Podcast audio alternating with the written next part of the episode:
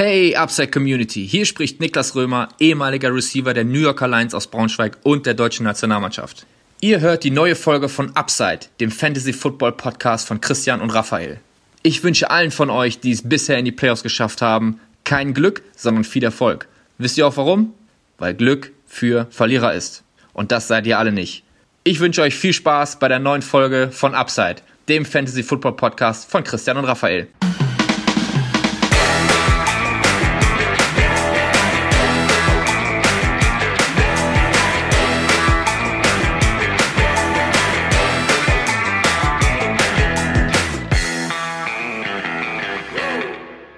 Herzlich willkommen, meine lieben Footballfreunde, bei Upside, dem Fantasy Football Podcast. Mein Name ist Christian und äh, aus diversen Gründen, ihr werdet es aus den letzten Folgen äh, wissen, äh, nehme ich heute ohne Raphael auf.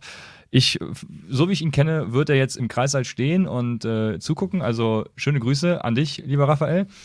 Und ja, es wird aber der ganz gewöhnliche Take M Tuesday werden denn ich habe äh, natürlich einige Takeaways mitgebracht äh, von dieser hervorragenden Woche, zumindest wenn man meine Gegner fragt. Also äh, für die war es super.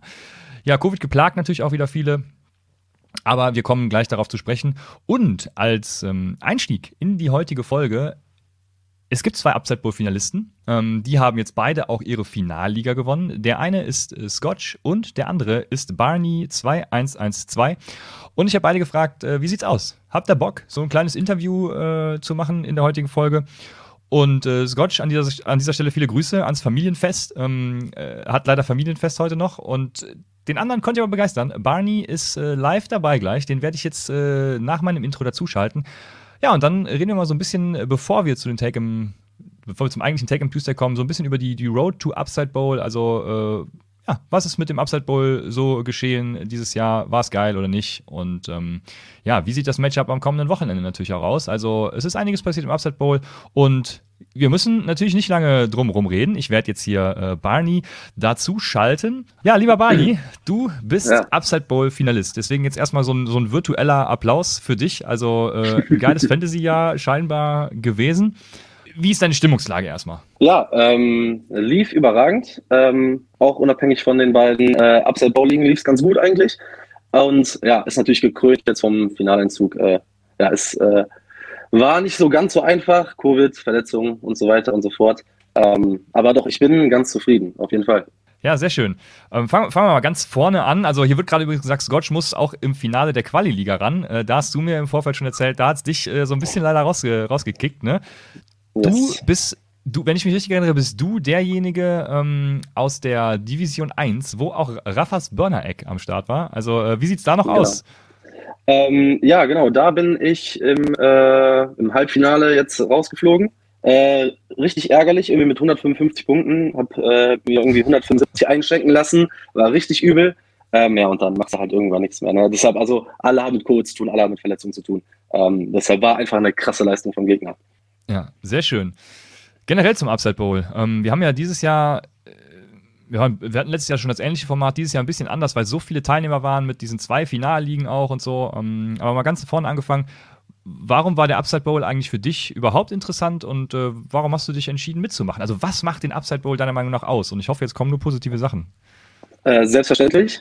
Ähm, ja, also ich höre euch, ich glaube, so seit anderthalb, zwei Jahren, ich glaube, letztes Jahr vor der Saison, so zur, äh, zur Offseason habe ich angefangen. Und ähm, wie er das auch immer gesagt hat, ne, da hat sich halt eine mega coole Community entwickelt.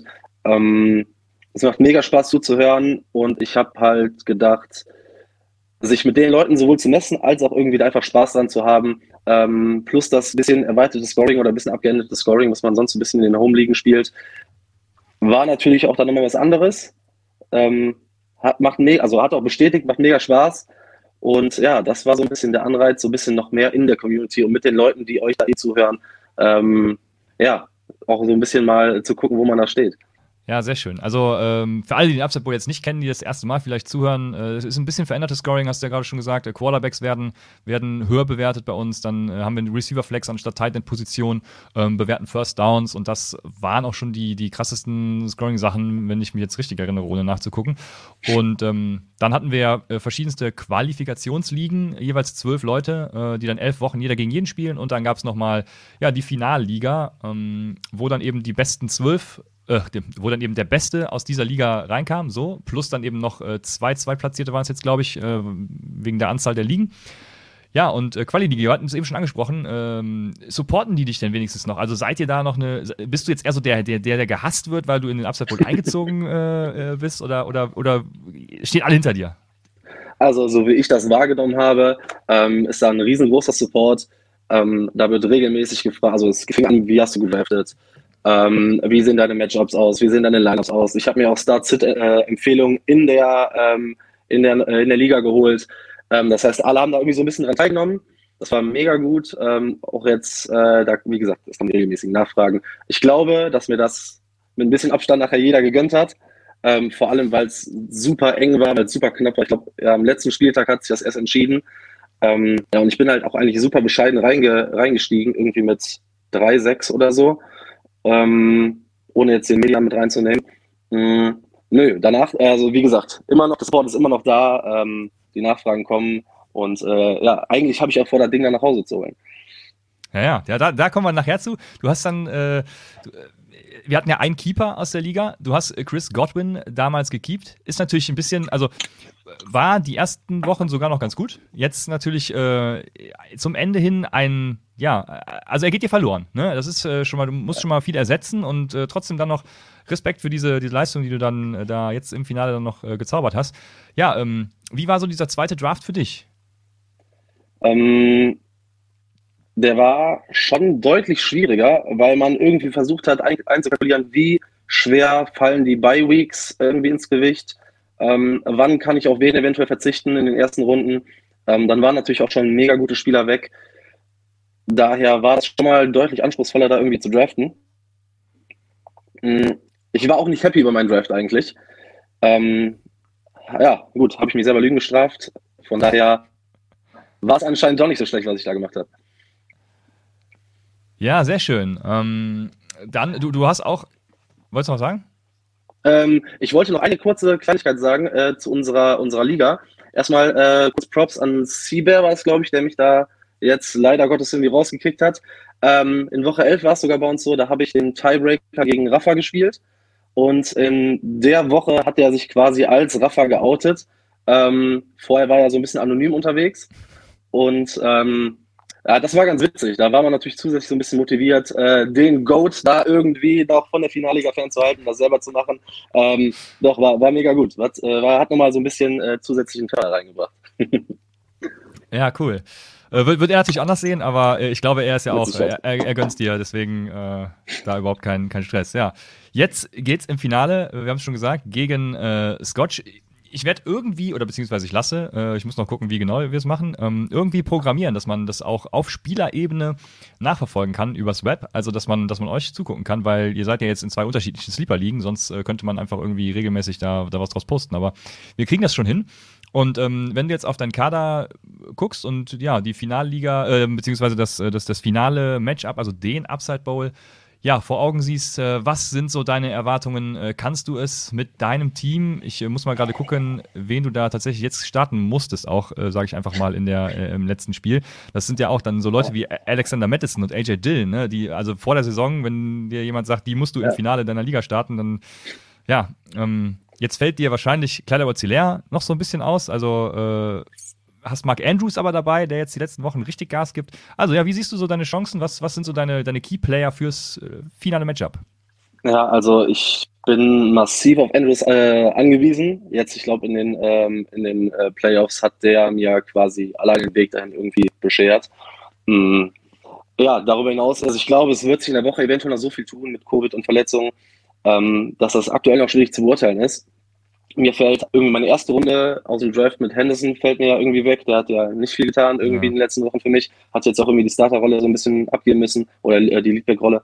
Mhm. Patterson in der zweiten Runde. Schlägt auch nicht mehr so ein, wie ich mir das eigentlich erhofft habe. Und jetzt bricht noch Godwin weg. Wird schwierig, auch wenn ich mir das andere Team dann angucke, sind natürlich schon ein paar Stats dabei. Ähm, ja, nee, ich hoffe massiv auf Rogers und auf Andrews. Ja, genau. Rogers, also im Upside Bowl Scoring äh, eine verlässliche Größe, würde ich behaupten. Wie gesagt, die Quarterbacks sind ein bisschen aufgewertet. Ja, ich, äh, ich bin sehr gespannt. Ähm, eine letzte Frage tatsächlich noch, die ich gleich sonst alleine behandelt hätte. Wie hoch ist der Faktor Glück im Fantasy Football für dich? Und warum ist der sehr hoch, war in der Frage, aber das äh, wollen wir uns ja nicht beißen lassen. Also, wie hoch ist der Faktor Glück im Fantasy Football für dich? Oder sagst du, du hast es alleine hierhin geschafft? Selbstverständlich. Ähm, nein, äh, gerade dieses Jahr war es halt super schwierig, ähm, weil ich glaube, die letzten Wochen, ähm, boah, da, da war es ja fast unmöglich, irgendwas vorherzusagen.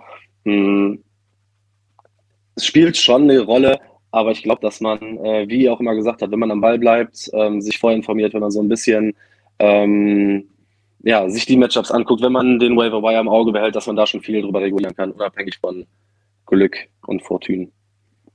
Ja, sehr schön. Vielen Dank. Ähm, ich wünsche viel, also ich muss Scotch natürlich auch viel Erfolg wünschen. Ich wünsche euch beiden einfach viel Erfolg. Möge der Bessere Danke. gewinnen. Vielen Dank, dass du die Zeit gefunden hast, hier äh, mir ein bisschen ja, Rede und Antwort zu stehen für den Upside Bowl. Und ähm, mal sehen, was wir dann nächste Woche machen. Vielleicht, vielleicht interviewen wir dann den Gewinner und sehen dich nochmal oder eben, oder eben Scotch. Also ich bin ja. auf jeden Fall sehr gespannt.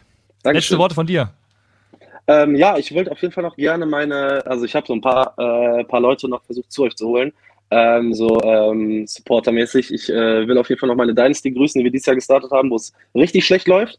Ähm, und meine Homeliga aus Solingen und Wuppertal, ähm, die Fantasy-Kreisliga, wo ich auch jetzt nicht so gut abgeschnitten habe, aber daher konnte ich mich nachher auf den Upside Bowl konzentrieren. Und äh, danke nochmal an euren Spot. Schönen Grüße an Rafa. Ähm, ich hoffe, alles gut, alles, alle sind gesund und ähm, ihr habt alle die Feiertage gut überstanden.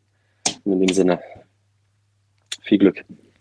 Ja, danke dir und äh, wünsche dir einen guten Rutsch. Und ich hau dich jetzt einfach äh, raus hier. Also, bis äh, vielleicht nächste Woche. Guten Rutsch und äh, bleib gesund. Ciao. So, jetzt bin ich tatsächlich wieder alleine hier und ähm, vielen Dank auch nochmal an Barney.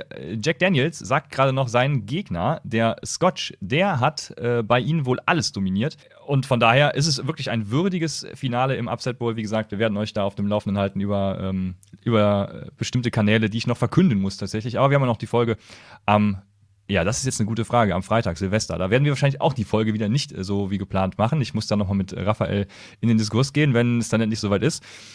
Ja, aber wir werden äh, euch, wie gesagt, auf dem Laufenden halten. Und jetzt starten wir rein in den Take im Tuesday der Woche 17. Also wir recappen die Woche 16.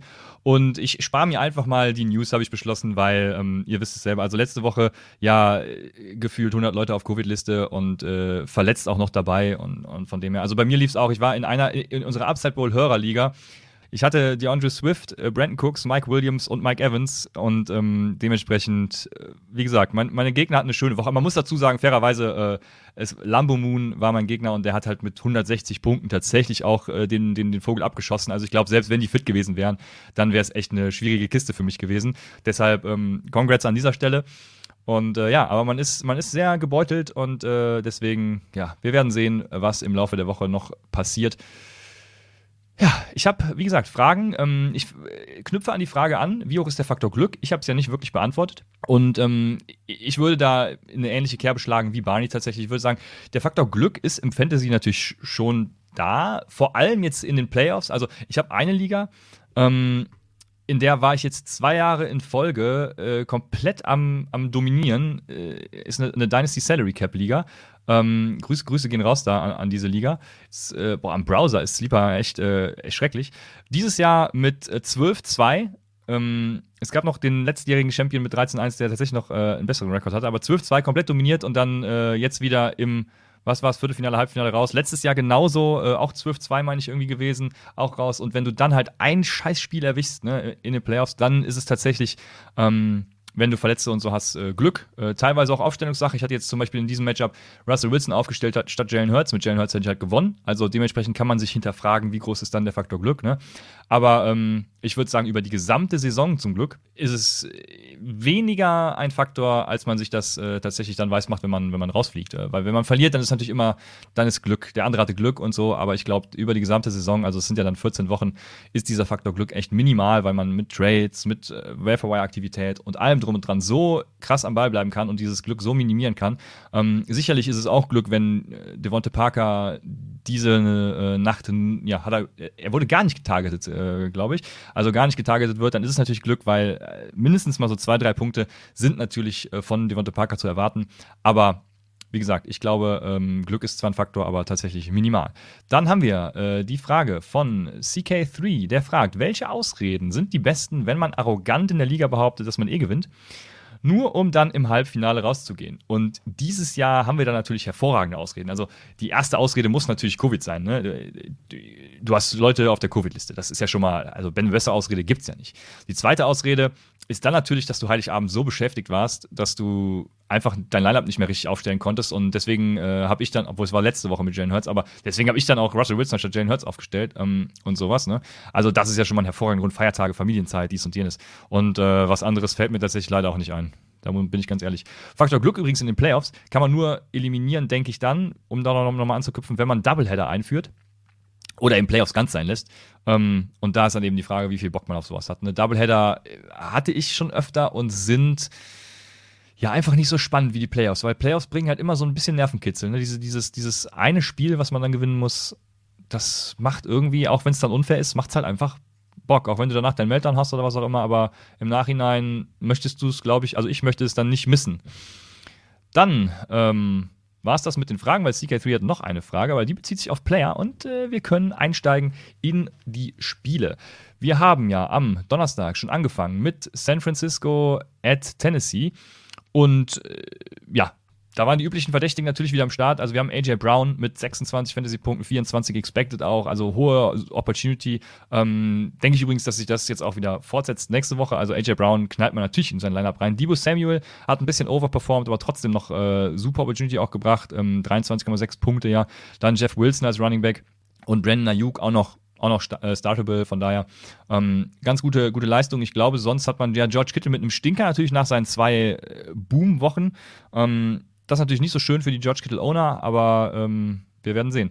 Ähm, George Kittle wird dann, ähm, müssen wir dann am Freitag mal gucken, ob wir, am Donnerstag wahrscheinlich gucken, ob wir denen dann weiterhin vertrauen. Ich äh, wüsste nichts, was da tatsächlich gegenspricht. Ähm, Jo, wen gibt es da sonst noch? Es gibt natürlich noch Deontay Foreman, der jetzt nicht so krass performt hat, wie man sich das äh, vorgestellt hat. Aber ähm, ich denke, auch da äh, müsste man nächste Woche gucken. Ich habe mir hier Notizen gemacht, die sind gerade weg. Das wundert mich, weil ich habe mir auf jeden Fall die Matchups für nächste Woche aufgeschrieben. Jetzt muss ich hier gerade mal switchen.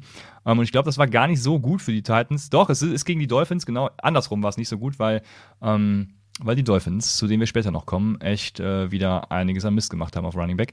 Genau, das war's. Und von daher, Deontay Foreman jetzt äh, keine krasse Woche, aber ähm, bietet euch natürlich den Flexworthy Worthy Floor. Dann haben wir Cleveland at Green Bay.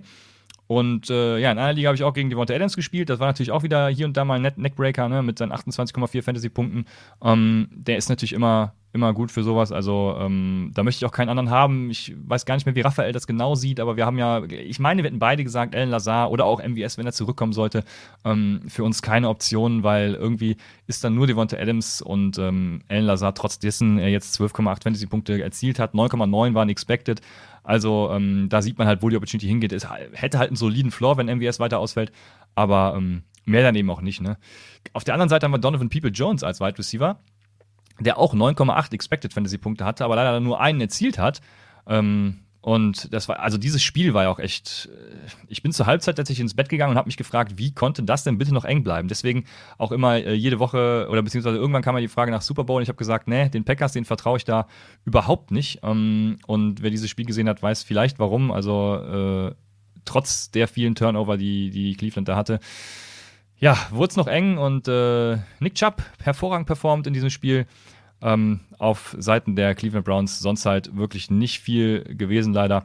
das war halt auch dem ganzen Spiel geschuldet. Dann haben wir Indianapolis at Arizona und da ist James Conner kurzfristig ausgefallen. Ich habe in einem Lineup sogar noch James Conner stehen gehabt, weil ich das irgendwie gar nicht mitbekommen hatte.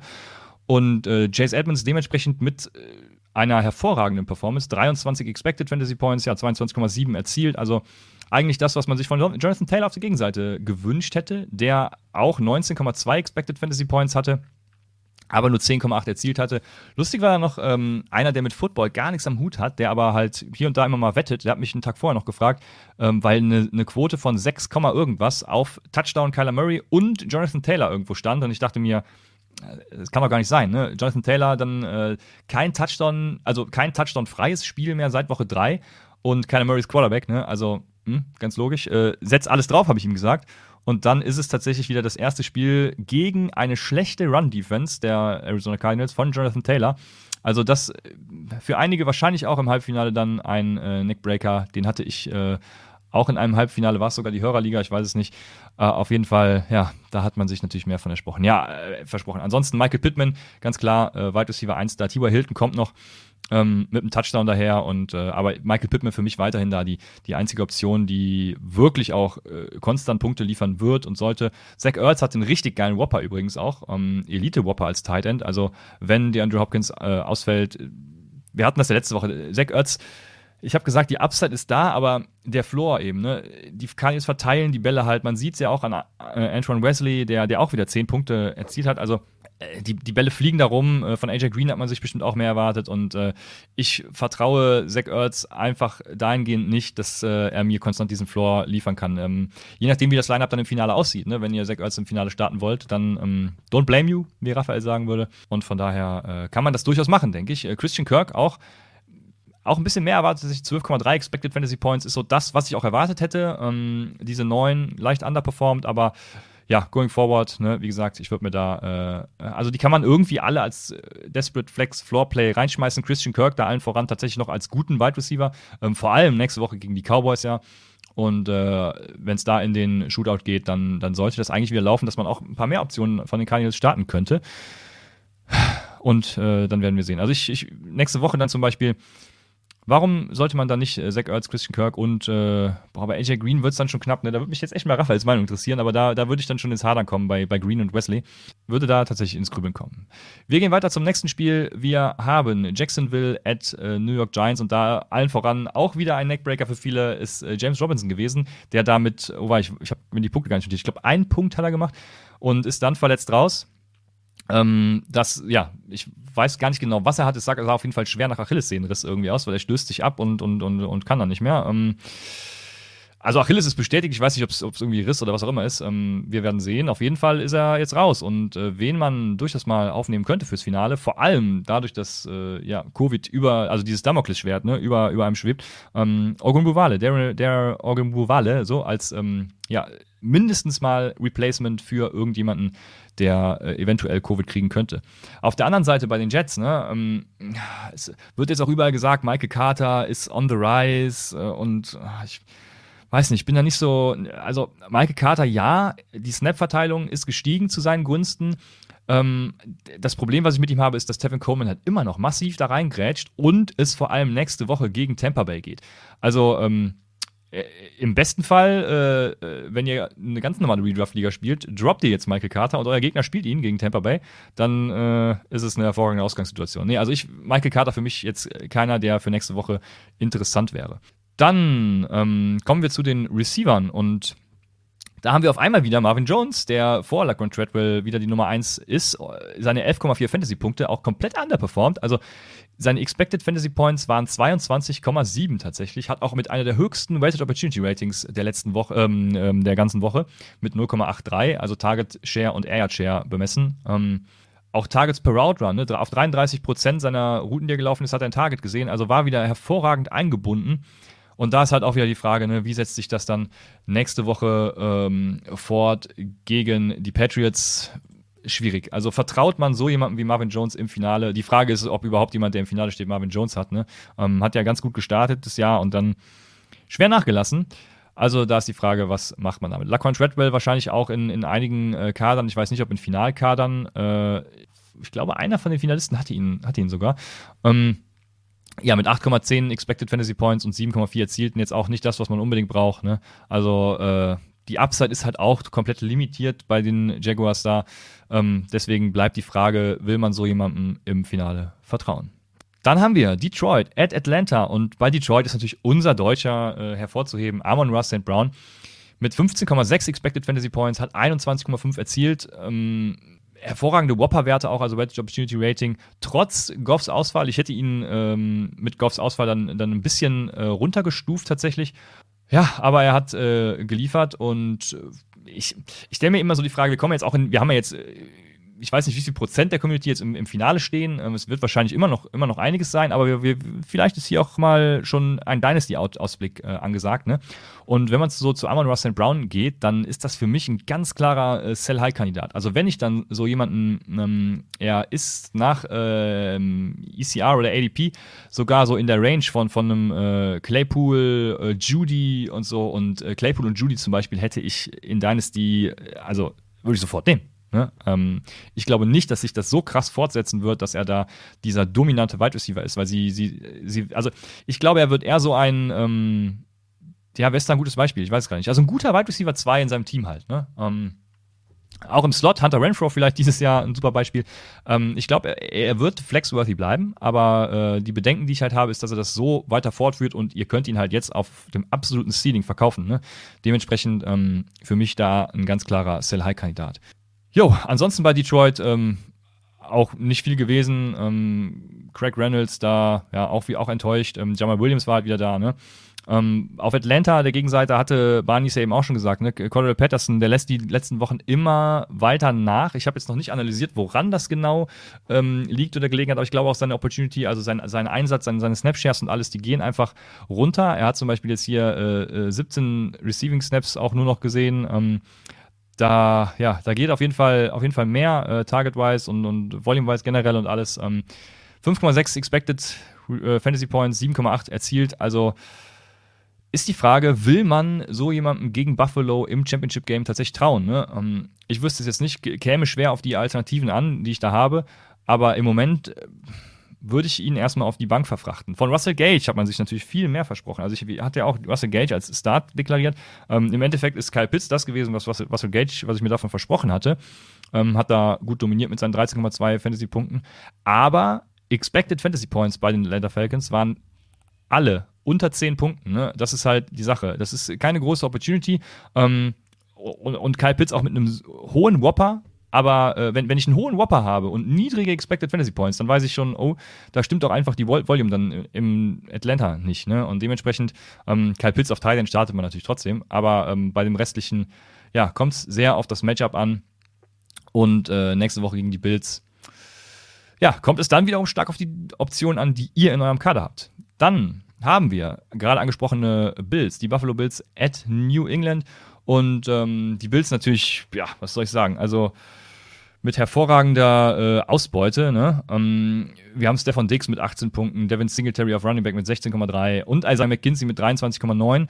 Ähm, auch relativ hohe Expected Fantasy Points tatsächlich. Also da war schon einiges an Opportunity, Opportunity drin.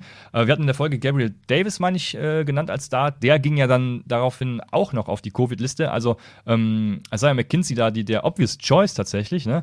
Und wenn das sich nächste Woche so fortsetzt, dann ist das für mich natürlich auch ein, äh, ein Must-Play, Isaiah McKinsey, weil ich glaube, das wird wieder eine ähnliche Ausbeute äh, wie gegen New England sein. Von daher äh, dort alles positiv. Ne? Auch Devin Singletary ja auch empfohlen, also trotz dessen, dass Zach Moss aktiv war, hatte ja wenige Carries. Ähm, Devin Singletary ist da tatsächlich der Guy to own im Moment. Ähm, ja, bleibt Dawson Knox, der für einen Tight End aber trotzdem immer noch äh, okay performt hat. Ja, und auf der Gegenseite war eben nicht viel, nicht viel gebacken, äh, was die Wide Receiver und, und auch die Running Backs natürlich dann ähm, angeht.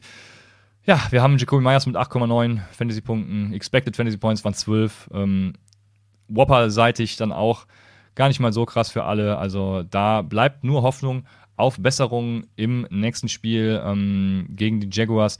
Und die Opportunity, auch Scoring-wise Opportunity bei Jacoby Myers hatten wir ja sowieso schon das ganze, das ganze Jahr über. Ne? Deshalb ähm, echt eine schwierige Kiste. Äh, echt eine schwierige Kiste. Ich möchte nicht äh, für euch entscheiden, aber haut gerne die Fragen in der nächsten Folge im Start-Sit, äh, was auch immer es dann für ein Tag wird, raus. Und dann werden wir sehen. Dann haben wir Tampa Bay at Carolina und da war es natürlich ganz klar, dass Antonio Brown eskalieren wird. Hatte äh, einen, der mir auch die Top 10 Whopper aufgeschrieben, ich glaube den höchsten Whopper. Nee, AJ Brown war noch höher, aber ähm, danach kam direkt Antonio Brown mit einem Whopper von 1,13. Ähm, also da war nicht viel gebacken. Lustig ist, dass ich, es ging um Pro Bowl äh, Votes und äh, am 23. Dezember habe ich noch gesagt, ähm, ich habe seinen Namen schon wieder gerade vergessen, ich hoffe, er ist hier drin. Genau, Cyril Grayson äh, müsste auf jeden Fall in den Pro Bowl, äh, der geile Typ, der vorher, glaube ich, zwei Receptions für 53 Yards und einen Touchdown in einer Woche hatte. Ähm, und ja, diese Woche wieder performt. Also äh, freut mich für den Jungen. Hat natürlich keiner auf dem Schirm. Ich hätte ihn auch niemals gestartet, äh, muss man ganz klar sagen. Ähm, trotz der Ausfälle der anderen. Ja, 11 Fantasy-Punkte, auch 4,5 nur expected, also die Opportunity bleibt da ähm, relativ gering. Deswegen, da ist es jetzt erstmal nur Antonio Brown. Mike Evans wird ja hoffentlich wiederkommen. Ähm, weiß noch gar nicht, ob, er schon, ob es schon News zu ihm da gibt. Aber ja, wenn er wiederkommt, dann äh, Antonio Brown und Mike Evans äh, einfach reinknallen. Und Ronald Jones natürlich. Wir hatten eben die Frage Patterson oder Rojo gegen die Jets. Und da, äh, also da bin ich ganz klar bei Ronald Jones. Ne? Ähm, man sollte sich jetzt auch nicht davon blenden lassen, dass Keyshawn Vaughn irgendwie diesen, diesen Touchdown-Run da hatte.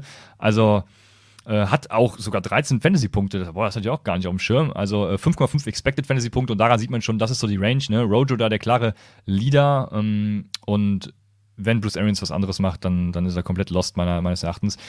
Deshalb Ronald Jones starten, Antonio Brown und ähm, Mike Evans dann. Und bei den Panthers haben wir ähm, DJ Moore mit 13,4 Expected Fantasy Points. Das, damit wäre ich zufrieden gewesen. Mit seinen 8, die er geleistet hat, tatsächlich eher weniger.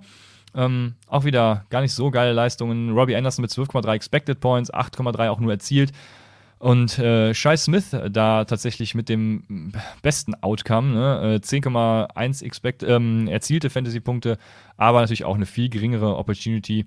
Äh, DJ Moore da immer noch der, der Wide Receiver 1, wobei Robbie Anderson, was den Whopper angeht, tatsächlich auf seiner Augenhöhe ist. Also da ähm, können wir gespannt sein, wie es nächste Woche aussieht. Gerade das, das Matchup äh, mal checken. Gegen die Saints, also auch, ja, man wird sehen.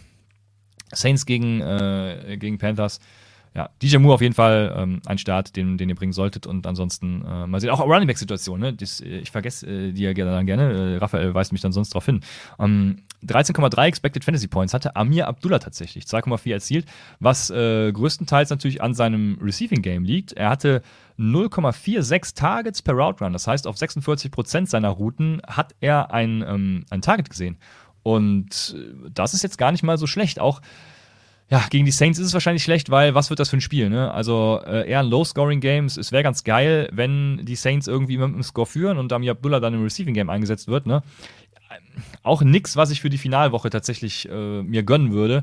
Aber ähm, sollte man, denke ich, äh, definitiv auf dem Schirm haben. Ja, habe mir noch aufgeschrieben, genau. Ami Abdullah, aber den will man nicht im Finale haben. Ja. Aber ihr könnt trotzdem mal beobachten. Dann haben wir das, äh, ja, das Spiel der Spiel natürlich. Baltimore at Cincinnati und wir hatten es am Freitag, Donnerstag gesagt, also von Cincinnati einfach jeden starten, inklusive Tyler Boyd. Ähm, Wobei ich gesagt habe, startet your own risk, weil ja, Tyler Boyd äh, ja, ist, äh, hat mich schon öfters enttäuscht. Aber es war einfach klar, alle drei mit einem mit hervorragenden Matchup, mit guten Whopper tatsächlich innerhalb des Teams. Und CJ Usama dann tatsächlich auch noch der Tight End gewesen, ähm, den ich noch extra empfohlen hatte. Von daher, ähm, ja, der hatte 12,8 Expected Fantasy Points, aber nur 6 erzielt. Das hat mich ein bisschen enttäuscht. Aber ansonsten das Spiel gewesen, was man äh, sich vorgestellt hat. Äh, natürlich nicht jetzt mit über 500 Yards, aber die äh, Ravens hatten halt auch boah, ich weiß gar nicht, wie viel auf Covid-Liste. Es war die Hälfte des Teams war auf Covid-Liste, die mussten ja mit dem, äh, also mit Practice Squad äh, Cornerbacks da agieren. Von daher, ähm, da würde ich jetzt auch, äh, was diese Cincinnati Offense angeht, nicht zu viel reininterpretieren tatsächlich. Aber äh, das soll natürlich die ganze Leistung nicht schmälern. T. Higgins mit seinen 37 Punkten. Äh, also hervorragend. Jammer Chase auch mit 16, äh, da ist man zufrieden. Und Tyler Boyd auch mit 16. Also was will man dann eben auch mehr? Ne? Das, das reicht. Ja, nächste Woche geht es dann für die Cincinnati Bengals gegen Kansas City. Und da werden sich wahrscheinlich viele die Hände reiben, ne, weil, weil Kansas City ja echt auch über die Saison gesehen immer noch keine gute Defense ist. Aber wenn man sich mal so die letzten Spiele anguckt, ne, die sind im Mittelmaß halt, was, was ähm, Punkte gegen Quarterbacks und Wide Receiver angeht, weil sie sich halt echt gefangen haben. Ich meine, wenn selbst äh, Daniel Sorensen schon Interceptions und Pick Six fängt, ne, dann äh, scheinen, scheinen sie sich gefangen zu haben. Ja, Higgins und Chase natürlich trotzdem Starts und äh, über Tyler Boyd können wir dann mal reden am, am Donnerstag. Aber ähm, genau, trotzdem Starts und soll die ganze Leistung auch nicht schmälern. Und hier ist auch wieder was machen wir jetzt mit zum Beispiel Higgins in Dynasty, ne? Ähm, T. Higgins schon wieder ein anderer Fall als Amon Ra, weil er jetzt über zwei Jahre gezeigt hat, dass er eben wirklich auch Leistung bringen kann. Mm, aber wenn man dafür jetzt irgendeinen richtig geilen Wide Receiver kriegen kann, der Alpha in seinem Team ist oder wird, also ähm, dann würde ich in Dynasty da tatsächlich äh, zuschlagen. Oder, oder machen wir mal anders, wenn, wenn ihr äh, nächstes Jahr Contender sein wollt und einen Running Back kriegt, der äh, nächstes Jahr noch in seiner Prime äh, spielt, ja, nehmen wir natürlich Antonio Gibson als Beispiel, dann ähm, wäre das auch vermutlich schon tatsächlich äh, was, was ich tun würde, plus, plus X am besten noch, weil T. Higgins gerade ja auf dem absoluten Ceiling zu verkaufen ist. Ähm, ja, T. Higgins für mich eher ein, wahrscheinlich ein Hold, aber eher ein Buy, äh, eher ein Sell als äh, was anderes in Dynasty. Äh, da würde mich ja Raphaels Meinung jetzt auch brennend interessieren, der wahrscheinlich hier eine, eine, eine Wutrede dagegen halten würde. Aber äh, so sieht's aus. Oder T. Higgins gegen Chase, ne? Würde ich eins zu eins auch übrigens äh, Jamar Chase in Dynasty für die Zukunft nehmen.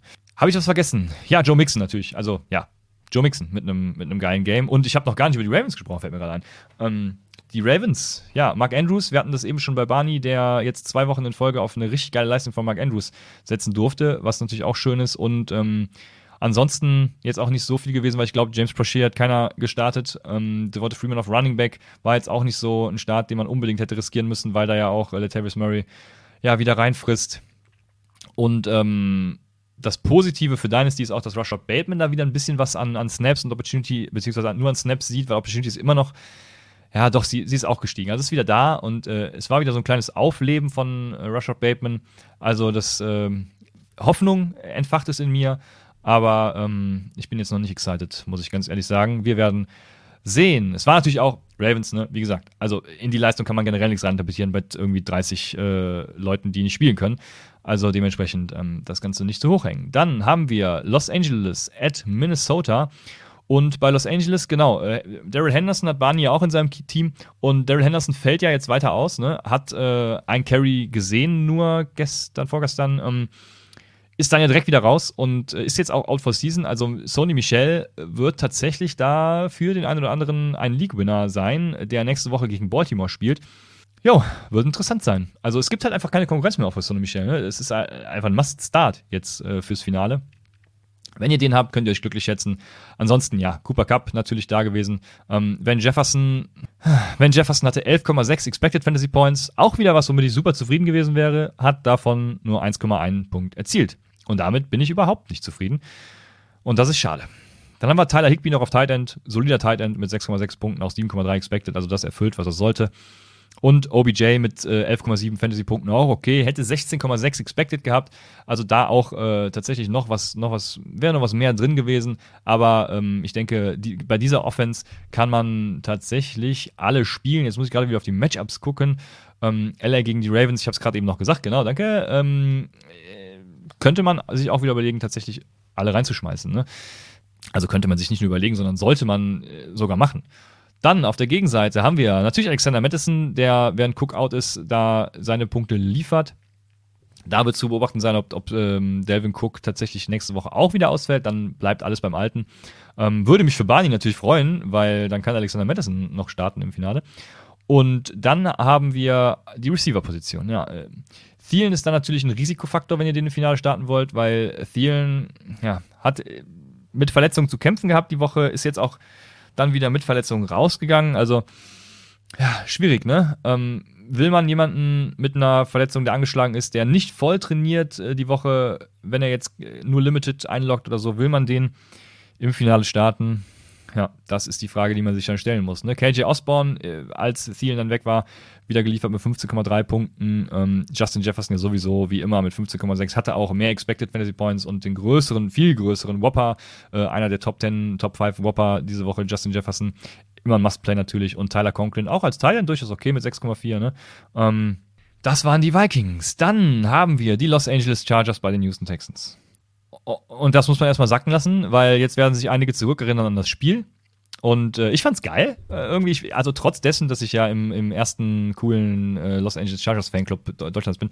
Ähm, aber irgendwie hat's mich einfach für, für die Texans gefreut, auch vor allem für Davis Mills, der ja echt eine, eine wunderbare Performance hier auf, auf, äh, auflegt die letzten Wochen. Ähm, richtig geiler Quarterback. Also er hat sich auf jeden Fall seine, seine Premium-Backup-Rolle für die nächsten zehn Jahre in der NFL, denke ich, durchaus verdient.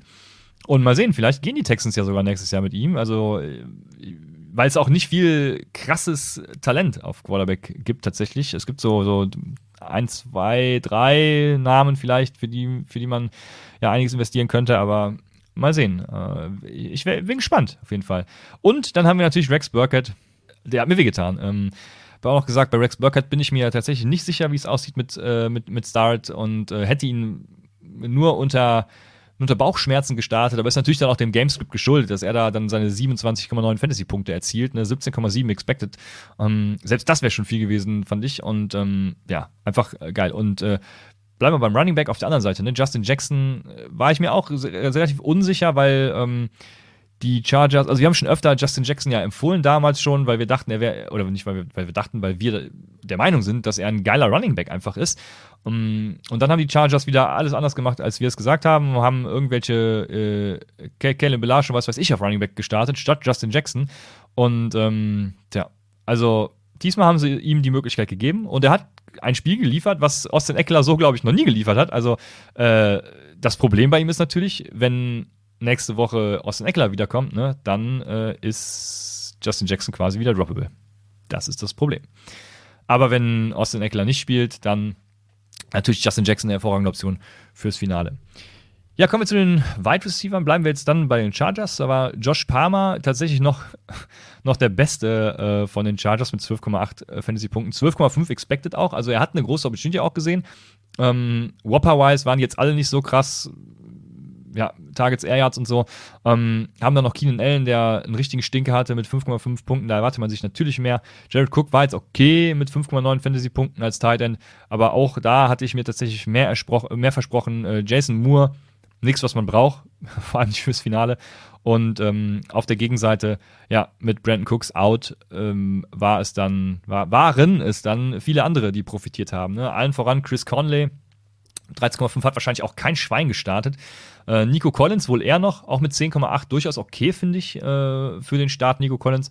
Und ähm, ja, dann haben wir noch Philip Dossett und, und so dabei. Aber äh, Brevin Jordan war auch noch dabei mit 7,6 Fantasy-Punkten, hat nur 4,7 expected gehabt. Also auch da schwierig, dem zu vertrauen. Ähm, aber wenn Brent Cooks nächste Woche wiederkommt, dann auf jeden Fall Brent Cooks reinschmeißen. Ne? Also ja, wie gesagt, Davis Mills ist in den letzten Wochen echt gut und äh, es geht gegen, wo sind die Texans hier? Gegen die 49ers, also da hätte ich äh, schon Vertrauen tatsächlich, muss ich sagen. Und, und vor allem auch Rex Burkett, ne? obwohl ich äh, ja äh, eher off war, ist halt auch eine gute Covid-Insurance, muss man sagen. Also wenn es wieder viele Spieler, also ich weiß nicht, ob ich ihn jetzt starten will nächste Woche gegen San Francisco. Er hat ein ganz gutes Matchup, vor allem wenn David Johnson weiterhin fehlt, dann äh, würde ich sogar sagen, startet ihn.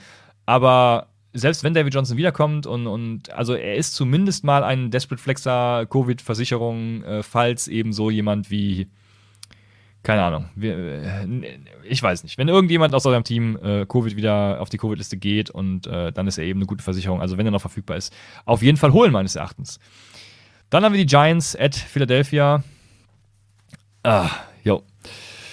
Ah, ja, die Giants. Ähm, die erste Frage, die ich heute äh, mal in eine Gruppe gestellt habe, ich habe eine Abstimmung machen lassen und ich, ich gucke mal gerade das Ergebnis der Abstimmung. Ich habe nämlich gefragt, soll man Barkley droppen, damit der Gegner im Finale ihn aufnimmt und spielt?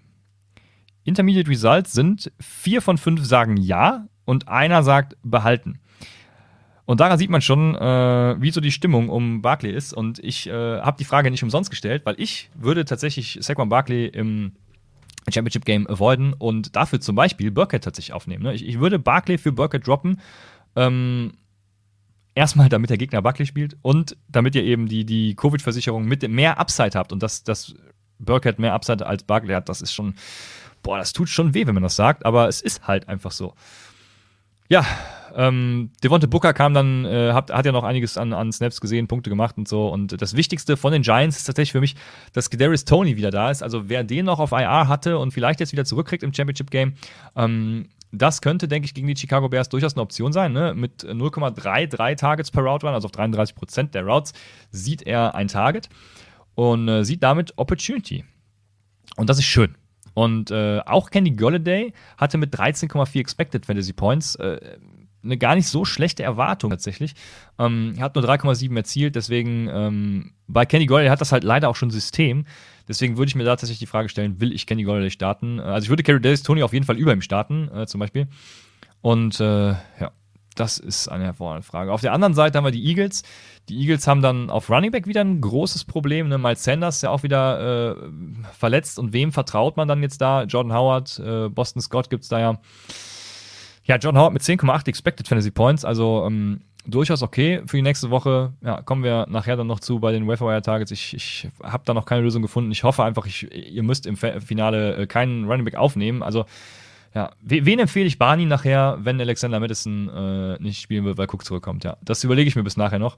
Auf Wide Receiver Devonta Smith, 10,1 Expected Fantasy Points, 16,5 gemacht.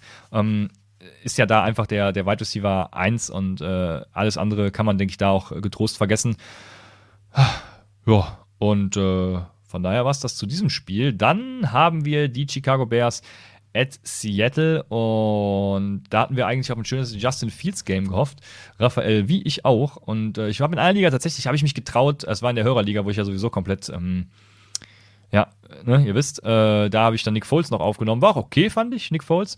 Aber, ähm, generell an sich äh, jetzt nicht so geil, äh, die, das, die ganzen Optionen da. David Montgomery, der, David Montgomery, das Schlimme an David Montgomery ist, dass David Montgomery tatsächlich noch krass underperformed hat. Ne? Also David, es war auch dieses Schneespiel und sie haben viel auf den Run gesetzt, ganz klar. David Montgomery hat 33,6 Expected Fantasy Points ne? und hat nur 20 davon erzielt. Also ähm, hätte noch mehr gegangen. Selbst die 20 finde ich, find ich okay für David Montgomery. Von daher äh, passt das für mich dann schon soweit. Und auf Wide Receiver war dann eben nichts. Also äh, Marquis Goodwin kam zurück, gut, äh, schön. Aber wir haben Daniel Mooney mit 11 Expected Fantasy Points. Er hat erzielt 8,4. Äh, Allen Robinson ja weiter out. Also Cole Komet auf Tight End auch okay. 8,8 äh, Expected Fantasy Points, 6,9 hat er erzielt. Ähm, also wenn man sich Tight Ends aussucht, jetzt auch fürs Finale, ne, Cole Komet sieht ja seit Wochen Opportunity. Ähm, das Problem ist halt generell die ganze Offense. Ne? Also da kann man ja mittlerweile keinem mehr vertrauen, außer eben David Montgomery. Äh, war natürlich auch, obwohl, nee, später war es gar nicht mehr so ein krasses Schneespiel. Also darauf kann man es tatsächlich nicht schieben. Ähm, deswegen, also schlechte Offense einfach. Matt Nagy muss weg. Dann haben wir die äh, Seattle Seahawks, wo Rashad Penny, klar, ähm, auch wieder performt. 10,6 Expected Fantasy Points nur, also da auch overperformed. Aber ähm, den kann man, denke ich, äh, auch nächste Woche ohne Bedenken spielen. Dann haben wir Tyler Lockett und DK Metcalf, die, ja, ich weiß auch nicht. Also es war nicht so geil tatsächlich. Tyler Lockett noch mit 8,2 Expected Fantasy Points, äh, das Doppelte von dem, was DK Metcalf expected hat. In den richtigen Fantasy Points spiegelt sich dann genau andersrum wieder. Also DK Metcalf damit 11 und Tyler Lockett nur mit 4,5. Ja, ähm, weil die Seahawks auch genauso wie die Bears, also es war auch echt ein schlimmes Spiel. Also sie waren genauso schrecklich anzusehen ähm, und das kann man halt nicht nur auf den, diesen, diesen Schnee schieben, vor allem weil ja irgendwie der Schneesturm nach dem ersten Viertel oder so schon wieder weg war. Also, nee, ähm, schwierig. Jared Everett äh, mit 14,8 da noch der Beste und tatsächlich auch jemand, den man nächste Woche, äh, den man vom Waverwire aufnehmen könnte. 7,8 Expected Fantasy Points nur, also auch wieder outperformed hat sich seine Opportunity. Aber ähm, da sehe ich Potenzial auch für nächste Woche. Dann haben wir Denver at Las Vegas und ähm, bei Denver musste ja Drew Lock starten und das hat äh, den Running Backs tatsächlich wehgetan. Ne? Ähm, erstmal hat Las Vegas die Box gestackt, also es waren viel mehr Leute in der Box, als äh, es sonst gegen, gegen Denver ist, weil Lock einfach Code ist und, und Las Vegas einfach Lock auch nicht äh, respektieren musste, wie man so schön sagt. Ja, ähm, was die Runningbacks angeht, wenn ihr mit diesen Runningbacks äh, im Roster tatsächlich das Finale erreicht habt, dann schmeißt ihr nächste Woche auf jeden Fall rein. Beide. Es geht gegen die Los Angeles Chargers. Ähm, let's go. Ja, Wide Receiver wollten wir sowieso keinen von den Broncos haben. Das spiegelt sich auch in den Punkten wieder und in, in den ganzen Opportunities. Also da würde ich auch weiterhin die Finger von lassen. Vor allem, wenn Drew Lock startet, aber auch wenn, auch mit Bridgewater sieht das ja nicht besser aus, muss man ja äh, klar sagen. Also, Fantasy-wise sieht es nicht besser aus. Ja, und auf der Gegenseite bei Las Vegas haben wir ähm, eben Hunter Renfro als die krasse Konstante der letzten Wochen mit seinen 11,5 Punkten. Hat auch nur 6,6 Expect gehabt, gehabt, also da auch outperformed. Und ähm, George Jacobs auf Running Back hätte sogar noch mehr machen müssen. Laut Expected hat er 16,5, hat nur 12,9 gemacht. Ähm, ja, und wer ist dann äh, reingesteppt? Äh, Brian Edwards hatte noch, äh, kam noch auf die Covid-Liste, da ist Zay Jones dann ins Rennen geschickt worden, aber auch da, mm -mm, nee. Und vor allem für Dynasty auch. Ne? Ich, vor der Saison habe ich mir noch Brian Edwards ertradet, weil ich halt dachte, also weil er die Opportunity, die Opportunity äh, gekriegt hat oder auch kriegen sollte, kriegen musste eigentlich. Ähm, und jetzt hat er die Opportunity gekriegt, damals Wide Receiver 1 zu performen. Das hat er einfach nicht gemacht. Ne? Deswegen Brian Edwards. Also ihr könnt ihn auch nicht hochverkaufen. Haltet ihn einfach, aber die Ra äh, Raiders müssen sich nächstes Jahr einfach besser aufstellen auf Wide Receiver. Und ich glaube, dass Brian Edwards da tatsächlich nur noch ein geringer Teil von sein wird. Dann haben wir, habe ich alles durch? Ja, ich habe alles durch bei dem Spiel. Dann haben wir Pittsburgh at Kansas City. Ja, also Patrick Mahomes ist wieder im MVP-Rennen, ne? ganz klar. Ähm, es wird entweder Aaron Rodgers oder Patrick Mahomes, gehe ich mal schwer von aus. Wir werden sehen, wie sich das entwickelt. Und jetzt haben wir auf Seiten von Kansas City's äh, Hilaire, der verletzt ist. Ich denke, Daryl Williams könnte hier auch hinten raus dann der Final-Winner für einige werden und vielleicht auch äh, Derek Gore. Ne? Also äh, vielleicht machen sie nächste Woche genau dasselbe äh, wie mit CH und Williams, mit Williams und Derek Gore. Derek Gore auch auf 75% seiner Routen, die er gelaufen ist, was nicht viele waren, deswegen kleine Sample Size, deswegen Vorsicht. Ähm, äh, ja, getargetet worden. Er hatte nicht viele Targets, werdet ihr sehen, aber trotzdem sehr, interessante, äh, sehr interessanter Wert. Also wenn er auf dem Feld steht, dann steht er auch nur auf dem Feld, um getargetet zu werden. Wie dem auch sei, ähm, er hat 10,7 Expected Fantasy Points, 12 davon hat er erzielt.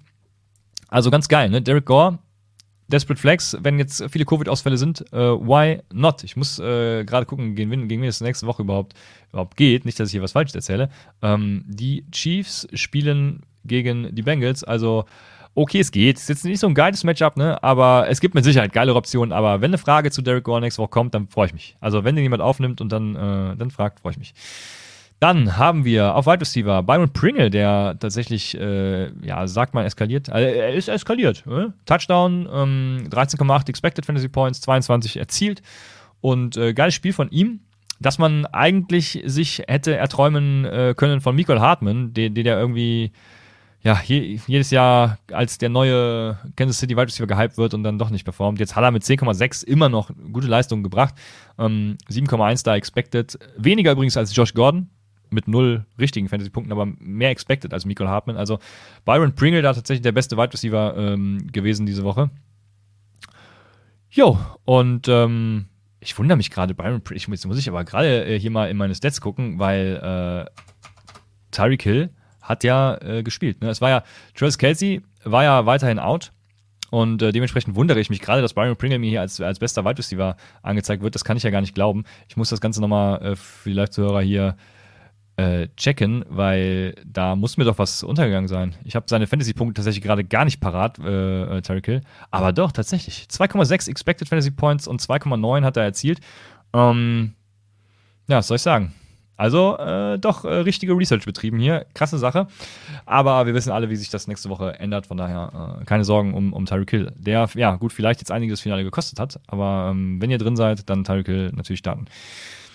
Kommen wir zu Pittsburgh. Da freut mich natürlich, dass Chase Claypool jetzt, wo er anscheinend wieder fit ist, äh, ja, mit wieder gleicher Rolle äh, wie früher, gleichem Whopper wie Deontay Johnson da ist. Ne? Nächste Woche kommen die Browns. Äh, ein gar nicht so geiles Matchup tatsächlich, aber ähm, da sollte generell Pittsburgh dann wieder mehr sehen als jetzt gegen, gegen ähm, Kansas. Die, da, da, da kamen ja teilweise auch später die Leute einfach vom Feld, äh, ja, weil da nichts mehr zu holen war. Ja, dementsprechend äh, Deontay Johnson 14,1 äh, Fantasy-Punkte, 50,1 expected und ähm, sonst war auch nicht viel gebacken. Ray Ray McLeod hatte viele expected Fantasy-Points mit 11,3, aber auch nichts gerissen. Um, und den einzigen, den man davon starten kann, ist Najee Harris mit 19,5 expected, 13,5 auch nur erzielt. Also ähm, auch nicht das, was man sich wünscht natürlich von dem einzigen Running Back bei den Steelers, aber ja, da war, äh, das ist auch kein Spiel, woraus sich vieles für die Zukunft dann projizieren lässt. Dann haben wir Washington at Dallas und ja, da knüpfen wir genau an diese, diesen Take an. Ne? Kein Spiel, was äh, für die Zukunft so geil prognostizierbar ist, weil es ja eine also äh, waren ja hoffnungslos unterlegen. Ähm, die Cowboys Offense dafür, dafür ganz gut. Ne? Wir haben Amari Cooper mit 18 Punkten, Dalton Schulz mit 18 Punkten, dann haben wir ähm, Michael Gallup mit 6, äh, C. Lamb mit 8. Also eigentlich genau umgekehrt zu dem, was man äh, sich erhofft, dass C. Lamb da ein bisschen mehr macht. Aber wir hatten es gesagt, ne? C. Lamb in seiner Upside komplett limitiert äh, weil er eben exklusiv im Slot eingesetzt wird. Amari Cooper dafür wieder mehr Opportunity diese Woche. Dalton Schulz ja seit Wochen ein, ein hervorragender Tight End. ähm, ja, Tony Pollard und, und Ezekiel Elliott da ähm, dann im, im Backfield teilen. Ja, aber Ezekiel Elliott mit 16,7 Punkten, 7,6 tatsächlich weniger Expected Fantasy Points als äh, Tony Pollard, aber ja, wie es das ganze Jahr ist, also Ezekiel Elliott sollte man starten, äh, kommt natürlich auch auf die Optionen an, aber ich glaube, da führt jetzt, äh, also da werdet ihr nicht viel Besseres haben. Dementsprechend äh, auch da as expected oder wie soll man sagen, ich weiß es nicht. Bei, bei Washington natürlich nichts wie expected. Ähm, das äh, Traurige ist, dass die halt irgendwann auch Antonio Gibson rausgenommen haben, ähm, weil einfach gar nichts mehr ging. Ähm, dementsprechend nur in Anführungsstrichen 12,8 Fantasy-Punkte, äh, 9,8 expected. Und war auch ein bisschen, äh, also er war vor dem, vor, ich, sie haben ihn jetzt nicht rausgeholt, weil er verletzt war, aber er war die ganze Woche schon ein bisschen banked up. Und da ist die Frage, was machen wir nächste Woche? Ne? Ähm, es geht gegen die Eagles und nächste Woche könnte dann eventuell, wenn er jetzt kein Training einloggt, Jared Patterson wieder in den Start gehen. Also wir werden sehen. Ne? Jenny McKissick ja auch im Moment nicht da. Sehr spannend auf jeden Fall. Ähm, was die Receiver angeht, Terry McLaurin da wieder mit dem, mit dem größten Whopper und äh, ansonsten, ja, was soll ich sagen? Also, ansonsten gibt es da auch nichts, was man will. Ne? Washington Tight End, äh, John Bates war jetzt auch ein Outlier, 3,5 Expected Fantasy Punkte, das ist genau das, was man erwartet. Ähm, ach ja, worüber muss ich sonst noch sprechen bei dem Spiel? Adam Humphreys, nee. Ist, Adam Humphreys hat jetzt die Andre Carter überholt was die ganze Rolle angeht, aber ähm, da bin ich tatsächlich auch off. Vor allem könnte es natürlich sein, dass äh, Curtis Samuel nächste Woche wiederkommt. Ja, wir werden sehen. Also, es ist auf jeden Fall sehr interessant, aber Malik Turner habe ich noch vergessen, als Wide Receiver bei den Dallas Cowboys auch total overperformed mit 15,7 äh, Fantasy-Punkten. Aber äh, das war's dann. Yo! Dann haben wir das Spiel von letzter Nacht und huh, das war auch fies anzusehen heute Morgen. Ne? Ähm, Miami at New Orleans. Und was am fiesesten anzusehen war, war die ganzen Philip Lindsay Runs. Letzte Woche ja, Duke Johnson da übernommen und äh, gesehen, wie gut Duke Johnson ist. Ja, was macht man da? Gibt einfach Philip Lindsay genauso viele Carries diese Woche wieder und äh, splittet da einfach mal so ein bisschen rum. Ne? Duke Johnson, Miles Gaskin im Receiving Game hatte auch sechs Touches, Philip Lindsay 13 und Duke Johnson auch 13. Ja, das ist natürlich alles Code. Von daher, ähm, für nächste Woche würde ich auf jeden Fall die Finger vom Miami Backfield lassen. Ja, auch die. Entschuldigung, die Wonte Parker äh, da als No-Show, auch, auch Jane Waddle natürlich äh, wieder, wieder gut performt. Bei New Orleans auch ähm, nichts der Rede wert. Die haben auch mit ihrem Book gespielt. Also, ja, mal gucken, wer nächste Woche wieder fit ist. Dann kann ich sagen, wer gegen die Carolina Panthers starten soll. Ähm, aber so wie es gestern war, lässt sich da auch wenig draus projizieren, tatsächlich, muss ich sagen. Dann waren das alle Spiele. Oh, und selbst alleine bin ich hier schon äh, zeitlich, ja, ich, ich hoffe, also es, mir fehlt der Gegenpart. Äh, euch wahrscheinlich auch, ne? Ich weiß, äh, ja, hoffe, Raphael ist jetzt äh, Donnerstag wieder da. Er soll sich natürlich Zeit für die Familie nehmen, aber ihr kennt ihn alle. Er wird's, äh, er, er sieht äh, ist Fantasy ja Prio 1, deswegen glaube ich daran, dass er zum Start-Sit wieder da ist. Schöne Grüße nochmal in den Kreissaal wahrscheinlich. Ja, äh, wir kommen zu den Welfare Wire Targets. Und äh, hier hätte ich jetzt Raphael auch wieder gerne eine Frage gestellt, weil äh, es ist ja im Groben so, dass die Aufstellung für das Finale ja jetzt schon steht. Ne? Also ihr wisst ja, wen ihr aufstellen wollt. Ungeachtet Covid, sonstiges. Wisst ihr ja, wen ihr aufstellen sollt. Und da stelle ich mir die Frage, sollte man jetzt einen zweiten Quarterback aufnehmen um tatsächlich zu gucken, wen man da lieber startet. Ne? Und ich würde das tun. Ich, ich würde jedem empfehlen, einen zweiten, vor allem vor der Covid-Situation, jetzt äh, einen zweiten Quarterback aufzunehmen, ähm, um dann einfach zwei gute Optionen zu haben und sich dann am, am Sonntag spontan zu entscheiden. Ne? Justin Fields gegen die Giants wäre zum, zum Beispiel so eine Option, ähm, wenn er dann hoffentlich wieder da ist. Und äh, kommt natürlich auch an, wie viele Quarterbacks bei euch verfügbar sind. Äh, jetzt in der Hörerliga hatte ich zum Beispiel beim Stream das Problem äh, am Sonntag, dass ich dann Nick Foles aufnehmen musste, weil da tatsächlich nicht mehr so geile Optionen da waren. Es waren wäre noch Tour da gewesen, ähm, wer wäre noch da gewesen? Ich, ich weiß nicht. Es war auf jeden Fall nichts Geiles mehr. Tour hat sogar meinen Gegner dann noch, dann noch geclaimed, äh, also es war nichts Geiles. Deswegen würde ich auf jeden Fall einen zweiten Quarterback aufnehmen. Gerade weil es, wenn Covid einschlägt, auch von denen nicht so viele gibt. Ne? Wir spielen ja jetzt hier quasi Superflex, wenn man schon ihren Book äh, irgendwie, irgendwie starten muss und alles. Also da gibt es einfach nicht mehr so viele, die verfügbar sind. Also Superflex im Sinne von Knappheit her. Ähm, dementsprechend würde ich das tatsächlich empfehlen. Auf Running Back haben wir dann natürlich auch Orgun Bovale und Boston Scott als Leadback habe ich mir jetzt, haben wir die Frage auch beantwortet. Also wenn äh, Barney zum Beispiel auf Alexander Madison verzichten muss, dann würde ich ihm Boston Scott äh, empfehlen, einfach weil ich glaube, Boston Scott wird da dann in, in die Leadback-Rolle schlüpfen. Aber generell ist das natürlich auch kein Backfield, worauf ich so scharf bin. Es geht vor allem auch gegen die Washington Footballer. Also jetzt auch kein richtig krass geiles Matchup, ne? Ähm, aber wenn, wenn jemandem Miles Sanders jetzt fehlt, dann haut ein Claim für Boston Scott rein. Ne? Burkett habe ich schon gesagt, als Boom or Bust. Ähm, jetzt kommende Woche, also als Covid Insurance auch. Ich hätte lieber ähm, Rex Burkett als Boston Scott, muss ich da ganz ehrlich gestehen. Und noch lieber Daryl Ogunbowale. Und als letzter sei gesagt, Jared Patterson als Handcuff würde ich auch aufnehmen, äh, falls Anthony Gibson dann eben jetzt äh, Limited Practice oder gar keinen Practice äh, äh einsetzt. Also dann wäre das durchaus eine Option, weil eben auch JD McKissick weiterhin nicht da ist. Ne? Jared Patterson dann, wenn Jared Patterson der League-Winner wird, dann, dann, dann höre ich mit Upside auf, wirklich. Aber so ist es. Dann haben wir auf Wide Receiver, ich hatte es eben gesagt, Kadarius Tony und auch Josh Palmer als Flex-Option, denke ich. Also Kadarius Tony, da ja gute Opportunity in der scheiß Offense leider. Und Josh Palmer in einer hoffentlich guten Offense nächste Woche wieder. Ähm, auch, weil Mike Williams ist ungeimpft, wird auf jeden Fall ausfallen.